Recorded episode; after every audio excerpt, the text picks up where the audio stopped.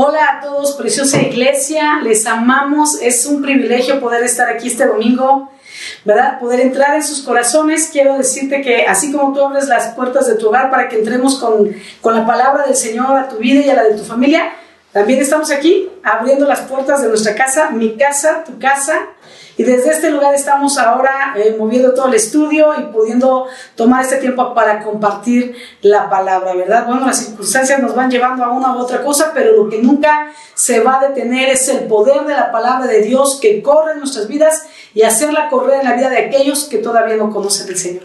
Para mí es una bendición poder estar esta, esta mañana, este domingo precioso compartiendo con ustedes una palabra que hace unas semanas Dios puso en mi corazón y le había dicho a mi esposo, cuando tengas la oportunidad y más bien yo tenga la oportunidad, ¿verdad? Y tú las ganas, si me dejas compartir esta palabra, la iglesia, ¿verdad? Eh, eh, la he guardado mucho en mi corazón porque es una palabra que hace unas semanas, hace como unos dos meses, Dios me dio y, después que me la dio, porque me la dio para compartir en una iglesia que me pidieron, pero en ese momento entendí que esta era una palabra profética para la iglesia de Cristo en estos tiempos. Y por esa razón he querido compartirla a mi propia iglesia, a nuestra propia iglesia, para que podamos entender tú y yo, cada uno de nosotros, tanto, tanto los miembros de la congregación como los servidores, líderes y pastores, nosotros como pastores, que Dios todo esto lo tiene en control. Estamos en un tiempo de Dios, hay un plan y un propósito en todo lo que estamos viviendo, en todo lo que está ocurriendo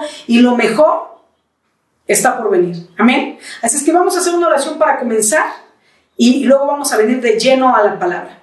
Padre, te damos gracias en esta hora por este tiempo. En el nombre de Jesús te pido que esta palabra se vuelva vida en nuestras vidas, que esta palabra quede sellada en nuestros corazones como un entendido de tu voz, hablándonos y aclarándonos qué está pasando en este tiempo, qué está pasando, Señor, en estas fechas, en este tiempo, alrededor del mundo, Señor, y que podamos entender que nada de lo que está ocurriendo está fuera de tu control, ni de tu plan, ni de tu propósito, pero no solo eso, sino que tu iglesia está involucrada para ser parte, Señor, del final de los tiempos, Padre, en, esto, en este tiempo de crisis y en lo que vendrá por delante, Señor, porque la crisis es temporal, pero tu gloria es eterna, Señor. La crisis es temporal, pero la iglesia fue creada para establecer tu reino aquí y permanecer por la eternidad, Padre. Que podamos eh, entender la escritura y que nuestros ojos sean abiertos, Señor, como, como sucedió en esta historia que vamos a analizar. También nuestros ojos sean abiertos por el poder de tu palabra y podamos entender propósito y levantarnos para ponerlo por obra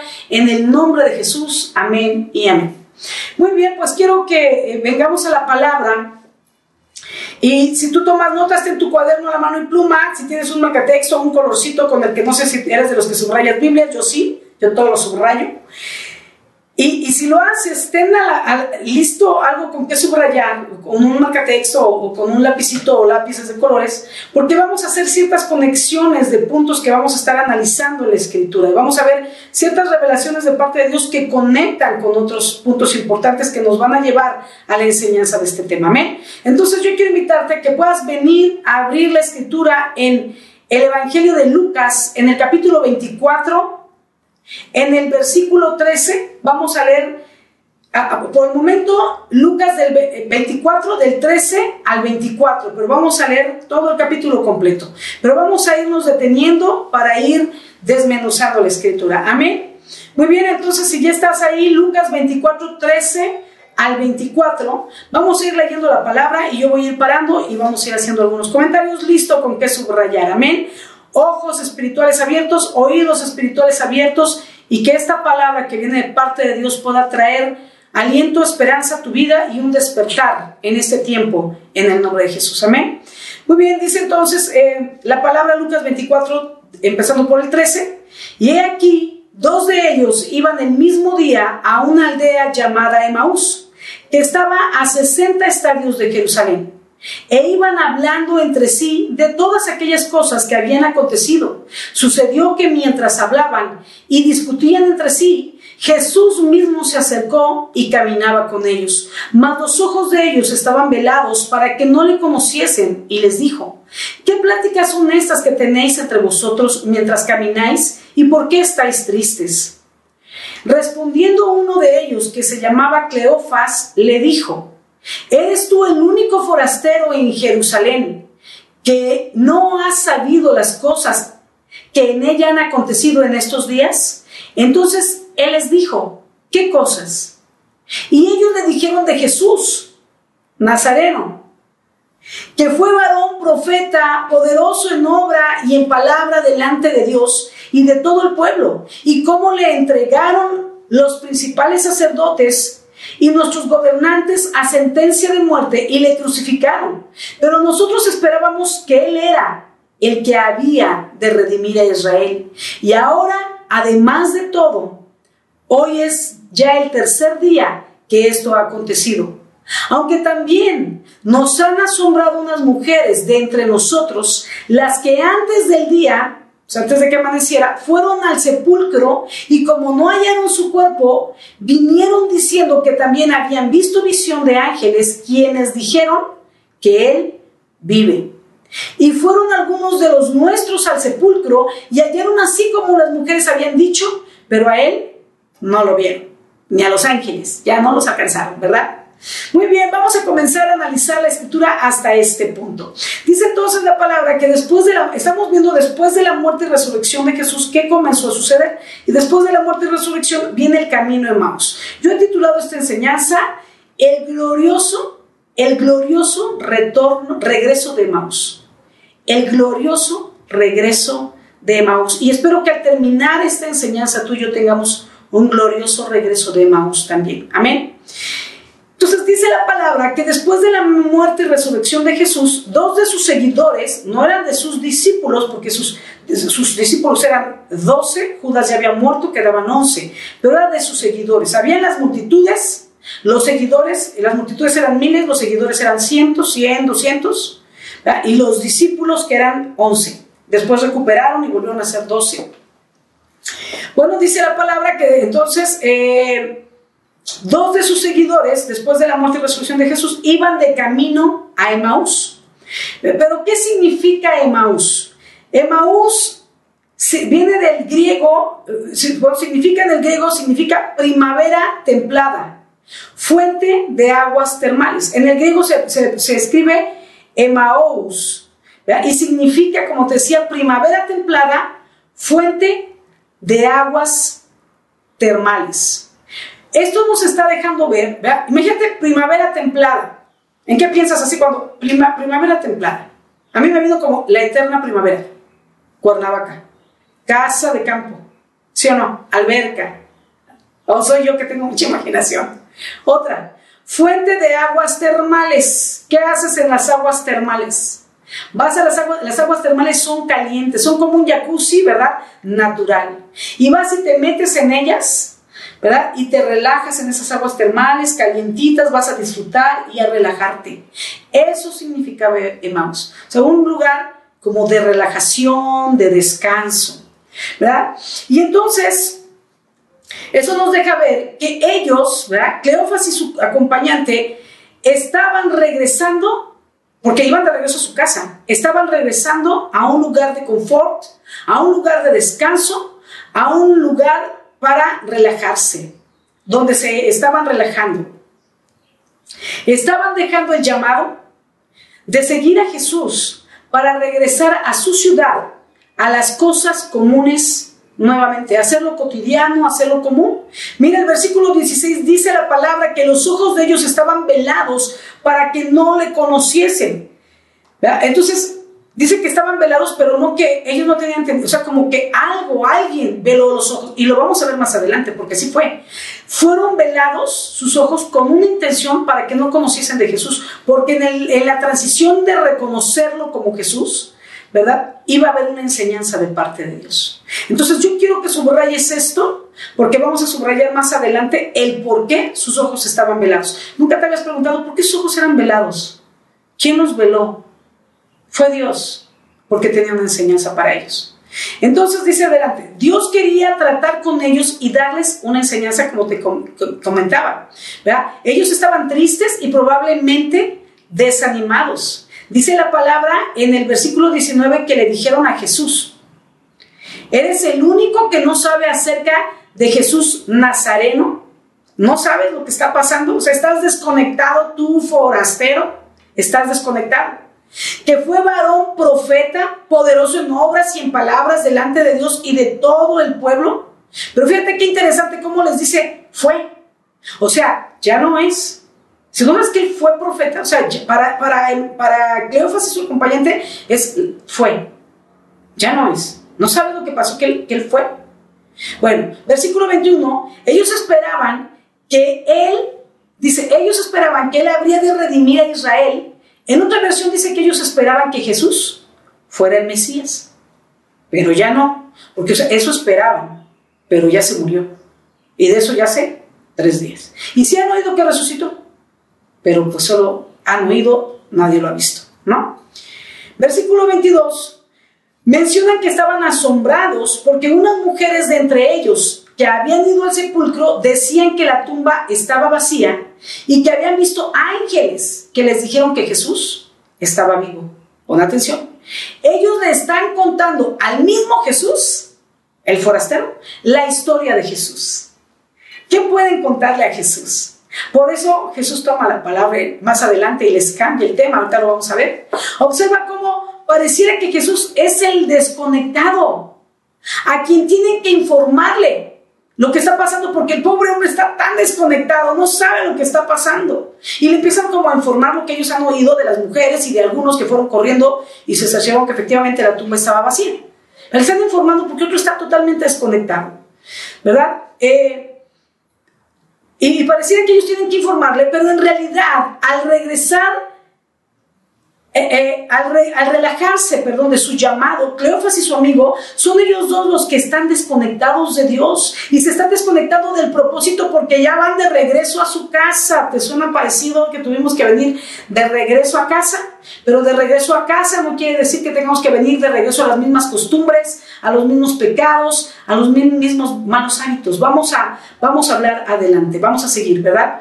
Eh, no hablaban estos hombres, Cleofas y su amigo, no estaban hablando con Jesús de lo que conocen, sino de lo que las mujeres han contado. Y todavía añaden en el versículo 24, y fueron algunos de los nuestros al sepulcro y hallaron así como las mujeres habían dicho, pero a él no lo vieron.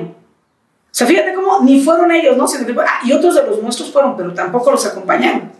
Estos dos seguidores de Jesús no fueron, se quedaron esperando que otros fueran, que otros accionaran. Y al no ver a Jesús, o sea, cuando ellos regresan, dicen, no, pues no, vimos a Jesús ni a los ángeles. Entonces, Cleofas y su amigo hicieron sus propias conjeturas, ¿verdad?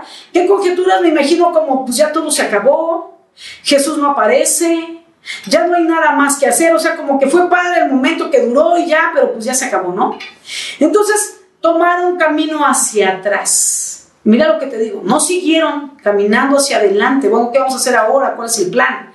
Caminaron hacia atrás, caminaron de regreso en lugar de avanzar hacia adelante. De la misma manera está pasando con muchos miembros de las iglesias en los diferentes países en estos tiempos de, de quedarnos en casa, en estos tiempos de pandemia. Y no solo con las ovejas, con los miembros de la iglesia, pero también con los líderes. Sí, líder, si tú me estás escuchando, quiero hablarle a toda la congregación, porque esta es una palabra de parte de Dios para todos nosotros, pastores, líderes y congregantes. ¿Sí? Y entonces aquí podemos ver cómo está pasando así en nuestra iglesia, en muchas otras iglesias, que porque el hecho de que están en su casa y creen que no los vemos, no se conectan, no ven los servicios, se están desconectando del grupo de conexión y al desconectarte de esos te estás desconectando del cuidado que la iglesia y los líderes podemos tener por ti, porque es Dios cuidándote a través nuestro, ni siquiera nosotros. Dios quiere estar al pendiente, pero ¿cómo puede hacerlo si tú estás de regreso a los hábitos de siempre, a las costumbres de siempre? A los domingos te paras tarde, dices, no, pues ya lo veo en la noche, ves el partido, ves la tele, la serie, desayunas, te vuelves a dormir, no te bañas, hasta más tarde. O sea, no es como antes, ¿no? Que te parabas temprano, te arreglabas, te alistabas para el servicio, porque estás en casa, no quiere decir, y está bien, hay tres servicios para que escojas el que te acomode, pero el hecho de que estás en casa no te da el derecho, si en verdad eres un cristiano, de enfriarte, de regresarte de los planes y propósitos y de la obra que el Señor estaba haciendo en tu vida. O, si estabas sirviendo de los, del llamado que Dios había dado a ti, porque el hecho de estar en casa no se te ha quitado el llamado. Los dones son irrevocables. Amén. Vamos a avanzar. De la misma manera, eh, eh, los líderes se han vuelto, te decía, a Emaús. No solo los congregantes, pero los líderes también se han vuelto a Emaús, a un lugar de confort, a un lugar de relax, y se están desconectando de lo que está por venir, porque esto no es el fin. Y tú y yo hemos sido llamados para formar parte del gran final. Y no sé, no estoy diciendo que ya es la venida de Cristo, no sé si nos va a tocar, pero si nos va a tocar peor responsabilidad. Imagínate el rapto. ¿Qué vamos a hacer antes de? Urge predicar el Evangelio, entre otras muchas cosas. Ahora, ¿creen que porque no hay reuniones en el lugar, la gente, por eso te digo, se están desconectando, creen que porque no hay reuniones en el lugar físico, ya no hay trabajo para con la iglesia? Pero quiero decirte que la iglesia está viva aún. Se lo digo a los congregantes, se lo digo a los servidores, se lo digo a los ancianos, y, lo digo para mí y para mi esposo. La iglesia está viva aún. Solo cambió temporalmente de localidad y hay mucho trabajo por hacer para que el plan de Dios continúe hasta la venida de Jesucristo. Si Jesús viene mientras estamos, nos tocó el rato, y si no, dejamos todo listo para la siguiente generación, pero nunca nos detuvimos. Ni siquiera la pandemia puede detener la obra de Jesucristo. No puede detener a la iglesia, la novia de Cristo. Ajá. Hablan de lo que otros hablan, estos dos, ¿verdad? Este, eh, Cleofas y su amigo. Hablan de lo que otros hablan, pero no se están levantando para buscar un encuentro con el Señor y que les hable personalmente para mostrarles cuál es el plan y el propósito de Dios para ellos en esos tiempos, en los tiempos de Maús, y lo mismo en nuestros tiempos. ¿Te estás levantando a buscar de Dios o solo pues el domingo a ver qué dicen? Tenemos que meternos con Dios porque todos tenemos un propósito. Y si no, si pierdes el propósito, lo pierdes todo ahí en casa. Te desesperas, te desanimas, te deprimes. Y sobre todo, no cumples el propósito de Dios. Ahora, sigamos con nuestra historia y tomemos la aplicación para nuestras vidas. Mira, Lucas 24 del 25 al 35 y vamos aplicando. Lucas 24 del 25 al 35, déjame tomar un poquito de agua.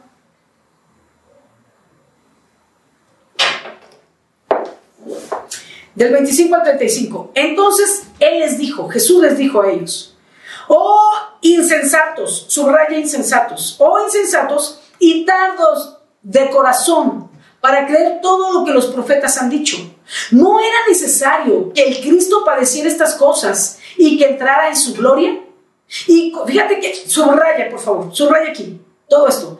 Y que comenzando desde Moisés y siguiendo por todos los profetas, les declaraba en todas las escrituras lo que de él, de Jesús, decía. Subraya está ahí. Porque ahorita lo vamos a volver a subrayar en otro encuentro. Llegaron a la aldea donde iban y él hizo como que iba más lejos, mas ellos le obligaron a quedarse diciendo, quédate con nosotros porque se hace tarde y el día ya ha declinado. Entró pues a quedarse con ellos y aconteció que estando sentado con ellos a la mesa, tomó el pan y lo bendijo, lo partió y les dio. Entonces les fueron abiertos los ojos y le reconocieron, mas él se desapareció de su vista. Y se decían el uno al otro, no ardían nuestros corazones mientras él nos hablaba en el camino y cuando nos abría las escrituras. Y levantándose, mira qué intenso, en esa misma hora en esa misma hora, en ese momento, unos minutos en los que reaccionaron, se volvieron a Jerusalén, subraya eso, ¿verdad? En esa misma hora se volvieron a Jerusalén, subrayalo. Estaban en Emaús, se volvieron de. Y hallaron a los once, porque Judas ya se había matado, hallaron a los once reunidos y a los otros que estaban con ellos. Entonces tenemos ahí que había los once apóstoles, los once discípulos, otros que estaban con ellos y Cleofas y el amigo que se vinieron de regreso y llegaron con ellos ahí, ¿no? Entonces había más de 11 y Cleofas y el, y el amigo. Muy bien. Este, los hallaron ahí, ¿verdad? Y entonces dice que los hallaron y que está, y estos decían, ha resucitado el Señor verdaderamente y ha aparecido a Simón. Entonces ellos contaban las cosas que les habían acontecido en el camino y cómo le habían reconocido al partir el pan. ¡Wow! Mira qué intenso. Vemos entonces en el versículo 25 cómo Jesús mismo les dice insensatos. Lo número uno, les dice insensatos y les empieza a contar cómo el Cristo tenía que padecer todas estas cosas. Ahorita vamos a entender por qué les dijo insensatos. Les, empieza a decir que el Cristo tenía que padecer todas estas cosas. Les, les habla la escritura desde Moisés, que son el Pentateuco, Génesis, Éxodo, Levítico, Números y Deuteronomio, cinco libros. Todos los profetas, que son eh, 12 profetas menores y 5 mayores, son 17, más otros 5 son 22 estoy atinando.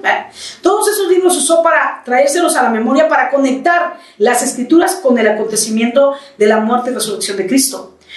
Les, les habla a todos los profetas que todo esto estaba escrito en Moisés y los profetas y que era necesario que se cumpliera. O sea, no pasó nada malo, se están cumpliendo las escrituras. Jesús les empieza a enseñar. ¿Por qué Jesús les llama insensatos? Porque no estaban pasando las situaciones que estaban viviendo a través de la escritura para entender la voluntad de Dios en todo esto, sino que estaban haciendo sus conjeturas personales en lugar de usar la escritura. Y esa es la enseñanza central que quiero darte y la voy a cerrar al final. Pero ese es el punto. Les pasó por toda la escritura para que pudieran entender. Les digo insensatos porque hacían sus propias conjeturas en lugar de pasar los acontecimientos por la palabra. Versículo 28. Eh, llegan a Emaús y nos dice la palabra que Jesús hizo como que iba a seguir adelante su camino y ellos le piden que se quede con ellos porque ya era tarde. Entonces fueron abiertos sus ojos y reconocieron que se trataba de Jesús, pero él desapareció. Mira, el propósito por el cual Dios les había velado los ojos era para tratar con ellos y ahora el objetivo se había cumplido. Trató con ellos porque tenían que darse cuenta que eran insensatos, y que no se venían a la escritura, o sea, que su vida realmente, aunque parecía que seguían a Jesús, no vivía la vida pegada a la escritura, sino a sus criterios. Y entonces tenían que entender que no se trataba de volver atrás, no se trataba de relajarse, sino de venir a la escritura. Subraya eso. Había que venir, bueno, yo te lo estoy diciendo, anótalo. Tenían que venir a la escritura para conectarse con Dios y entender sus tiempos y entender sus propósitos. Y eso solamente se iba a dar cuando se metieran a la palabra. Y quien los metió a la palabra fue el forastero, Jesús. Los metió a la palabra y la palabra es lo que hizo que sus ojos fueran abiertos. Y mientras caminaban con Jesús y platicaban con él, dice que fue Jesús mismo quien nos llevó a escudriñar toda la escritura para que entendieran los tiempos y los propósitos de Dios en la muerte y resurrección de Jesús. ¿Verdad? Una vez hecho esto, sus ojos fueron abiertos y pudieron ver con claridad, entender que era parte del propósito, la muerte y también la resurrección de Cristo. Y no desanimarse, sino que el plan sigue en marcha. Como el plan para ti, para mí, sigue en marcha, aunque estemos desde casa. Amén. Versículo 33. Se levantaron esa misma hora. ¡Wow! Quizá duraron ahí solo una hora o dos, pero dice que en esa misma hora, o sea, en la misma hora del partimiento del pan y que estaban con Jesús, se levantaron. ¿Eh? Pero se levantaron y sin importar que era de noche, sin alumbrado, que, que hubiera en el camino, ¿verdad? Ni siquiera camino pavimentado, regresaron a Jerusalén. Dice que a Jesús le rogaban, le insistieron que se quedara. ¿Sabes por qué? Porque dijeron, ya es de noche. Y de noche, entre un poblado y otro hay desierto. No había camino, no había alumbrado. En el desierto, pues no ves nada, ni enfrente casi de ti ves las cosas. Entonces era muy peligroso y era muy común que entre poblado y poblado, en esos caminos de desierto, de terracería, asaltaran, mataran a la gente. Entonces, eso es lo que está pasando, ¿verdad? Y le están diciendo, quédate. Pero cuando se dan cuenta que es Jesús, ni a ellos les importa que es de noche y que no haya alumbrado, y en ese instante, subrayalo ahí, ¿verdad? Esa, esa parte esa porción de la Biblia, se levantan para irse a Jerusalén. No les importó. Qué intenso. Muy bien, entonces, eh, ellos tenían tristeza y desánimo, pero Jesús les muestra que todo lo que aconteció ya estaba escrito, era parte del plan. Tenemos que animarnos, iglesia, tenemos que levantarnos, líderes, tenemos que continuar con el plan todos juntos, la iglesia, los líderes, eh, los ancianos, los pastores, todos como lo que somos, un solo cuerpo en Cristo Jesús. Tenemos que levantarnos. Versículo 34-35. Ellos llegaron donde estaban los apóstoles y otros seguidores más, hablando acerca de que Jesús había resucitado. Y en esta ocasión vemos cómo Cleofas y el otro seguidor de Jesús empezaron a contarles las cosas que a ellos les había acontecido en el camino, cómo Jesús les apreció, cómo les había hablado las escrituras, cómo lo reconocieron en el partimiento del pan. Y fíjate qué intenso, porque entonces esto es lo padre cuando vas a la escritura. Ellos ya no hablaron de lo que otros les contaban, sino de su propio encuentro con Jesús. De ida, lo que las mujeres dijeron, lo que algunos de, los nuestros fueron corriendo también. Ahora venían apasionados y emocionados porque hablaban de su propio encuentro con Jesús. Pero ¿dónde lo tuvieron? A través de las escrituras que Jesús les revelaba, que el forastero, Jesús les revelaba. La palabra siempre nos va a traer revelación. Y en ello vamos a volver a encontrar nuestro propósito y a seguir adelante. Amén, iglesia.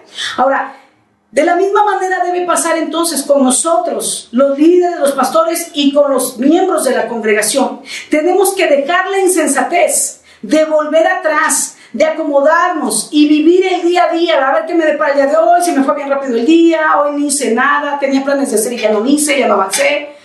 O voy al trabajo y yo me encierro en mi casa. Está bien que te metas a tu casa, pero ¿qué haces en tu casa?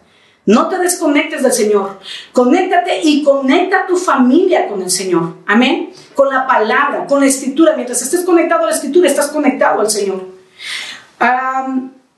Tenemos que tomar acciones respecto a Jesús y nuestro servicio a Él. Tenemos que venir a la palabra y buscar de Dios para que nuestros ojos sean abiertos en estos tiempos. Tenemos que levantarnos de inmediato, iglesia, que no venga sobre ti letargo, sin importar la hora, el día, como en ese momento, cuando les cayó el 20, en ese momento se levantaron para regresarse de su lugar de confort. Y así tenemos que hacer nosotros ahora.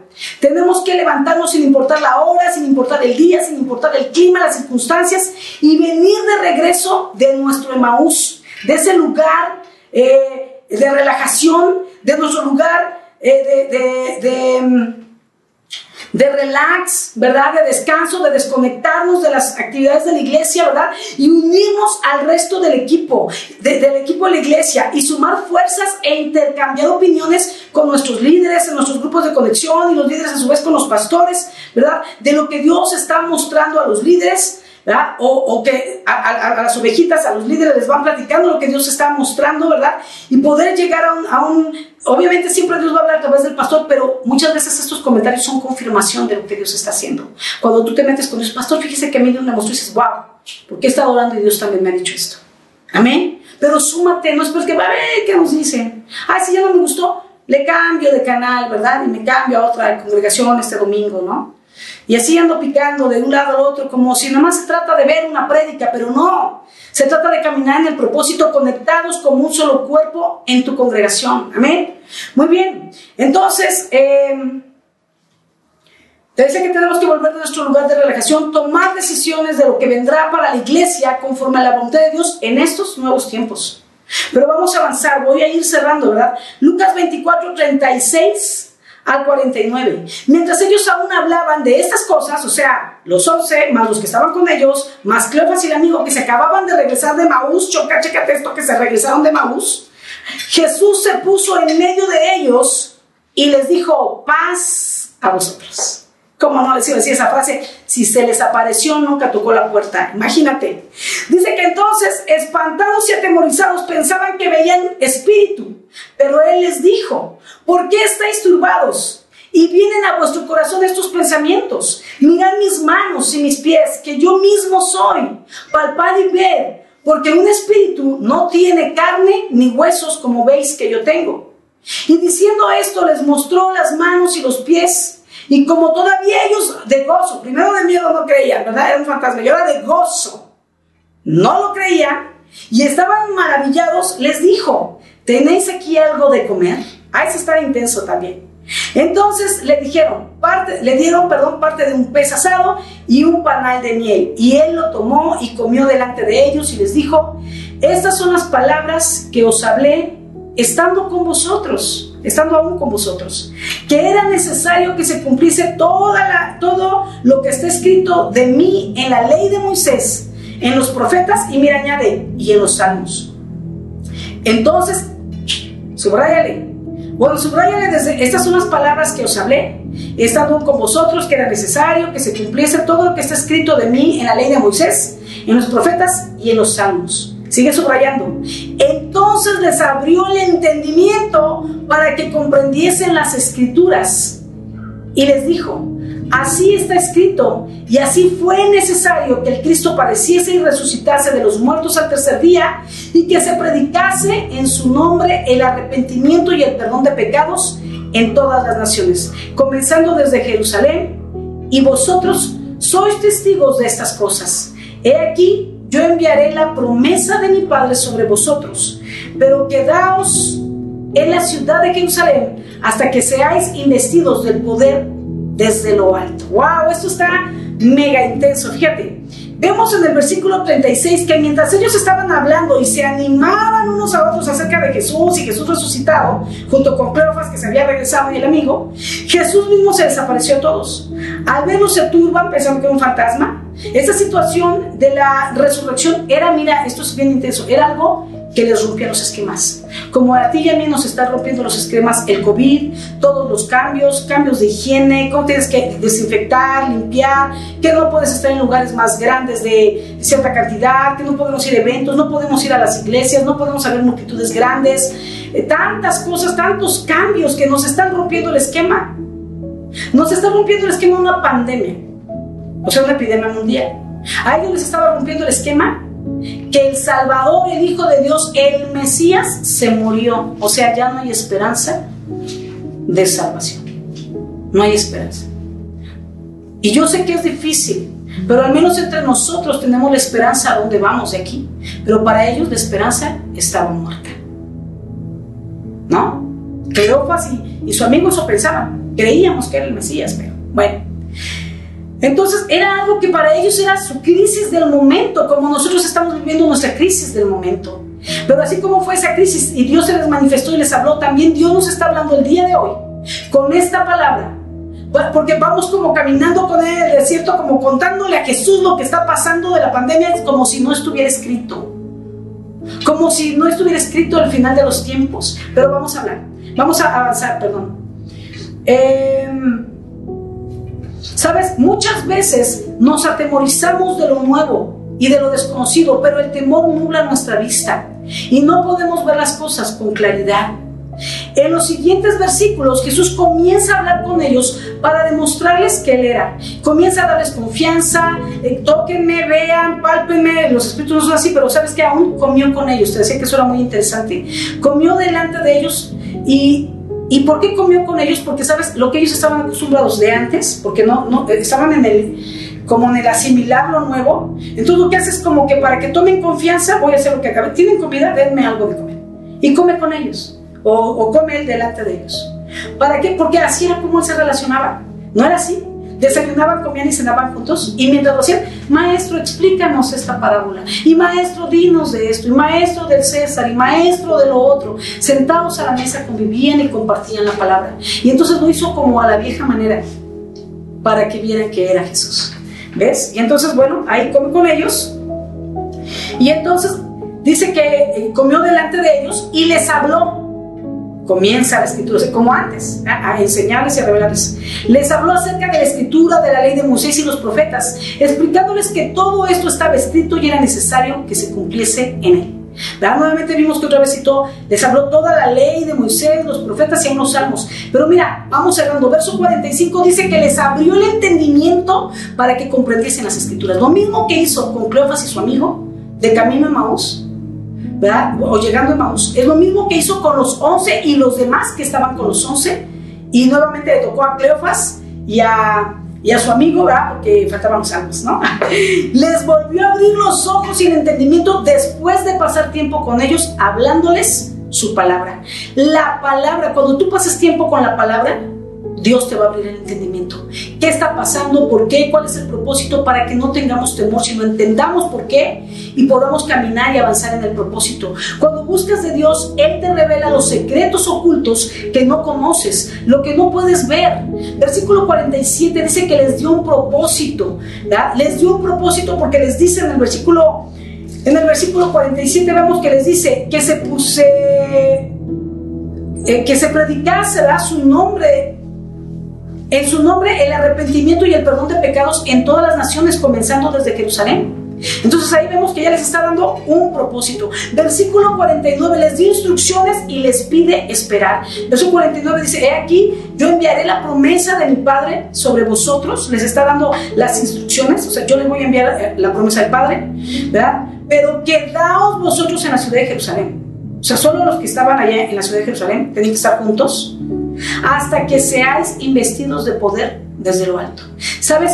Este es el Evangelio de Lucas. Y, con esto y los últimos versículos que te voy a leer, Lucas está cerrando su Evangelio. Y es justo con este cierre con lo que inicia el libro de Hechos. Porque se cree que Lucas escribió el libro de Hechos, ¿no? Es Lucas quien lo escribió. Y eh, está, está, está haciendo, bueno, no me voy a meter en eso ahora, pero es Lucas quien escribe Hechos y empieza Hechos con el cierre del Evangelio. O sea, lo que está aconteciendo aquí, que ahorita voy a seguir leyendo el último bloque, ¿verdad? Lo que vamos a leer es el cierre de cuando Jesús les da instrucciones y asciende al cielo. Y con eso empieza Hechos 1. Cuando ellos salen y lo ven ascender al cielo y, los ángeles dicen, ¿qué están viendo? ¿no? Así como lo vieron irse, lo van a ver venir de regreso, ¿no? Y de ahí se van a orar al aposento alto y llega Pentecostés. Vamos a ir, vamos a avanzar. Está, está interesante y se está conectando Lucas con Hechos. El cierre de, Lucas es el inicio de Hechos, ¿verdad? Entonces, eh, les pide que esperen, que tengan paciencia. Jesús les dice, vuelvan a Jerusalén y esperen para ser investidos de poder desde lo alto. O sea, era necesario ser investidos para lo que venía. Y si todo esto es tan parecido a lo que estamos viviendo, que nos hemos vuelto a lugar de confort creyendo que ya la iglesia no es lo mismo, ya se frió nos estamos relajando porque ya no quiere lugar, ¿verdad? Y que como que ya se acabó lo otro, ¿verdad? Y nos estamos relajando, nos, es como que somos nosotros en la historia de Maús solo en nuestros tiempos. Y Jesús viene a nosotros como fue a ellos en el camino para traernos y revelarnos que necesitamos ir a la palabra para que nuestro entendimiento se abra y podamos ver que todo esto ya está escrito. Esta pandemia y muchas otras cosas que vendrán, todo estaba escrito para el final, pero tú y yo no podemos detenernos porque tenemos que ir preparando todo, sea que nos toque preparar el final o sea que preparar hasta donde lleguemos y mientras tengamos respiro, vivamos preparando todo para que la siguiente generación continúe hasta el día de la venida de Cristo. Amén. Muy bien, entonces es el propósito. No podemos detenernos por una pandemia, ¿no? Ni cree que ahora, que ahora vamos a ver las series, todas las series de, de, las diferentes cadenas que no les voy a hacer este anuncio ahora, ¿verdad? Muy bien, voy a seguir leyendo Lucas 24, 50 al 53 y vamos a cerrar. Dice, y los sacó fuera hasta Betania y alzando sus manos los bendijo y aconteció que bendiciéndolos se apartó de ellos. Así empieza Hechos. Y fue llevado arriba al cielo ellos después de haberle adorado volvieron a Jerusalén, esos hechos dos, con gran gozo y estaban siempre en el templo alabando, bendiciendo a Dios. Amén. Ahora, ¿quiénes ellos? Los once, los que con ellos estaban y los dos que se regresaron, Cleofas y el amigo. A ellos se les dio las instrucciones y dice que ellos se regresaron a Jerusalén, ellos estaban juntos en. O sea, ellos son todos ellos, incluyendo a Cleofas y el amigo, que ya se estaban yendo de regreso a su lugar de confort, a su Emaús. ¿Sabes? Si Cleofas y su compañero, si Cleofas y su compañero no hubieran regresado del lugar de confort, no hubieran regresado del Maús, se habrían perdido la mejor parte, se habrían perdido el Pentecostés, que con eso empieza una nueva etapa de la iglesia de Jesucristo y una nueva normalidad, como le llaman ahora, nuestra nueva normalidad. Ellos también tienen una nueva normalidad para el, evangelio, para el Evangelio y el inicio de la iglesia primitiva. Porque antes era Jesús yendo de un lugar a otro. Ahora empezaron a hacer iglesias en las casas, como tú y yo. Hello. Te van cayendo los, los 20, ¿no? Qué intenso. Quizás estamos volviendo al inicio y va a ser el cierre, ¿no? Pero todavía más glorioso. Y tú y yo tenemos que ser parte de eso. Entonces vemos aquí el inicio, que ellos son parte de esta nueva normalidad para predicar el Evangelio y el inicio de la iglesia primitiva, pero tenían que ser investidos del Espíritu Santo. Y yo creo que algo grande va a venir de parte del Espíritu Santo para investirnos para esta nueva normalidad. Esto es una palabra de parte de Dios para ti. No te despegues, no te desconectes, sal de tu lugar de confort para que puedas ser de los pocos que estaban el día de Pentecostés y de esos que fueron investidos y empezaron la nueva iglesia la nueva normatividad, la iglesia primitiva. Jesús les estaba pasando la estafeta. Ahora serían ellos los que estarían llenos del Espíritu Santo, como Jesús lo fue en el río cuando se bautizó en el río Jordán, para hacer el trabajo de evangelismo. Jesús les está llamando, sal de tu lugar de confort. Entiende que lo que está ocurriendo ahora mismo ya estaba profetizado desde antes y era necesario que se cumpliera. Así como se lo dijo ellos, te lo están diciendo a ti hoy. Sal por favor de tu lugar de confort, levántate de ese lugar de series donde estás viendo todas las series, todas las novelas, toda la televisión o encerrados en su cuarto, metidos en las redes sociales. Salgan por favor, iglesia, de su lugar de confort. Jesús les está llamando, Jesús les está gritando, levántense y salgan del lugar de confort. Sal de ese lugar, entiende que esto que está ocurriendo ahora mismo, nuestra pandemia, ya estaba profetizado desde antes, era necesario que se cumpliera. No tengan temor, créanle a Él. Tomen tiempo de oración y tomen tiempo en su palabra, no solo el devocional, el devocional es muy corto, tomen tiempo en su palabra para que ésta les abra a cada uno el entendimiento, ¿verdad? Para que te muestre su voluntad para este tiempo y para que te revista de poder de lo alto para poder cumplir ese propósito. Vuélvete al plan de Dios, iglesia. Preparémonos porque si todo esto nos ha acontecido, aunque las cosas fueron diferentes, pero todo es tan igual, entonces también vendrá un nuevo avivamiento del Espíritu Santo y yo quiero estar ahí. Yo quiero estar en oración y en la palabra y ser parte. Cada uno hagamos en nuestros propios hogares nuestro aposento alto, donde le busquemos para que cuando llegue la investidura de parte de Dios, estábamos en el lugar correcto. Cada uno en nuestra casa, hagamos nuestro propio aposento alto. Todos unidos en un mismo espíritu para, la, para lo que lo que vendrá. Todos conectados a la iglesia, todos conectados a la voz, todos aportando, todos ayudando, todos sirviendo. Mira, unos reciben despensas, otros dan despensas, otros caretas, otros aportan en, efectivo para ayudar para, para las, eh, las eh, caretas, para los cubrebocas, otros recogen porque son los que tienen necesidad, otros están enseñando, otros siguen ministrando, dando cursos, otros siguen tomando cursos para seguirse sanando. Tenemos que seguir avanzando, iglesia. Quiero pedirte que podamos orar ahora. Vamos a terminar con una y yo quiero pedirte de una manera simbólica y profética que te levantes de tu lugar como un simbolismo de que te estás levantando de tu Emaús, de ese lugar de confort que vas a dejar en el nombre de Jesús para volverte a lo santo, para volverte a la palabra, para volverte a lo espiritual, para volverte al propósito y conectarte a la iglesia para que juntos hagamos el plan y propósito de Dios, porque Dios no nos llamó individuales, nos llamó a ser una iglesia y juntos a hacer iglesia. Amén. Vamos a ponernos de pie. Padre, en esta hora, en el nombre poderoso de Jesús, ahí, en cada lugar, Señor, en cada hogar, cada persona que se está poniendo de pie, Señor, lo está haciendo con una decisión en su corazón de volverse de su lugar de confort, de su Emaús, de ese lugar de confort, Señor, donde se habían estado acomodando, Señor, relajando, descansando, que pasando más tiempo en televisión y redes sociales que en búsqueda de ti, de tu palabra, porque no estaban entendiendo, Señor, que todo esto, Señor, ya estaba escrito desde antes y era necesario que se cumpliera junto con otras profecías que nos falta por ver cumplir. Padre, pero que todo esto es parte de, no tenemos que atemorizarnos, no tenemos que desanimarnos ni volvernos atrás, sino mirarte a ti, mirar a tu palabra, conectarnos como iglesia y decir que sigue adelante, unirnos con los demás para poder trabajar juntos, hacer iglesia, seguir predicando el Evangelio, rescatar las almas, porque el tiempo se acorta, el tiempo se acaba, Señor. Padre, que podamos despertar del letargo, Señor, que entendamos que tú nos permitiste venir a casa, Señor, sí, para protegernos de un virus, para relacionarnos mejor con la familia, tenías que trabajar y sanar y restaurar cosas en la familia, pero Padre, tenemos que venir a levantarnos de nuestro Maús, entendemos, Señor, de ese lugar de confort y venir a la palabra para poder entender y dejar la insensatez atrás, de hacer nuestros propios juicios y poder entender a través de la escritura, Señor, cuál es el plan, qué sigue adelante y cuál es nuestra función, Señor.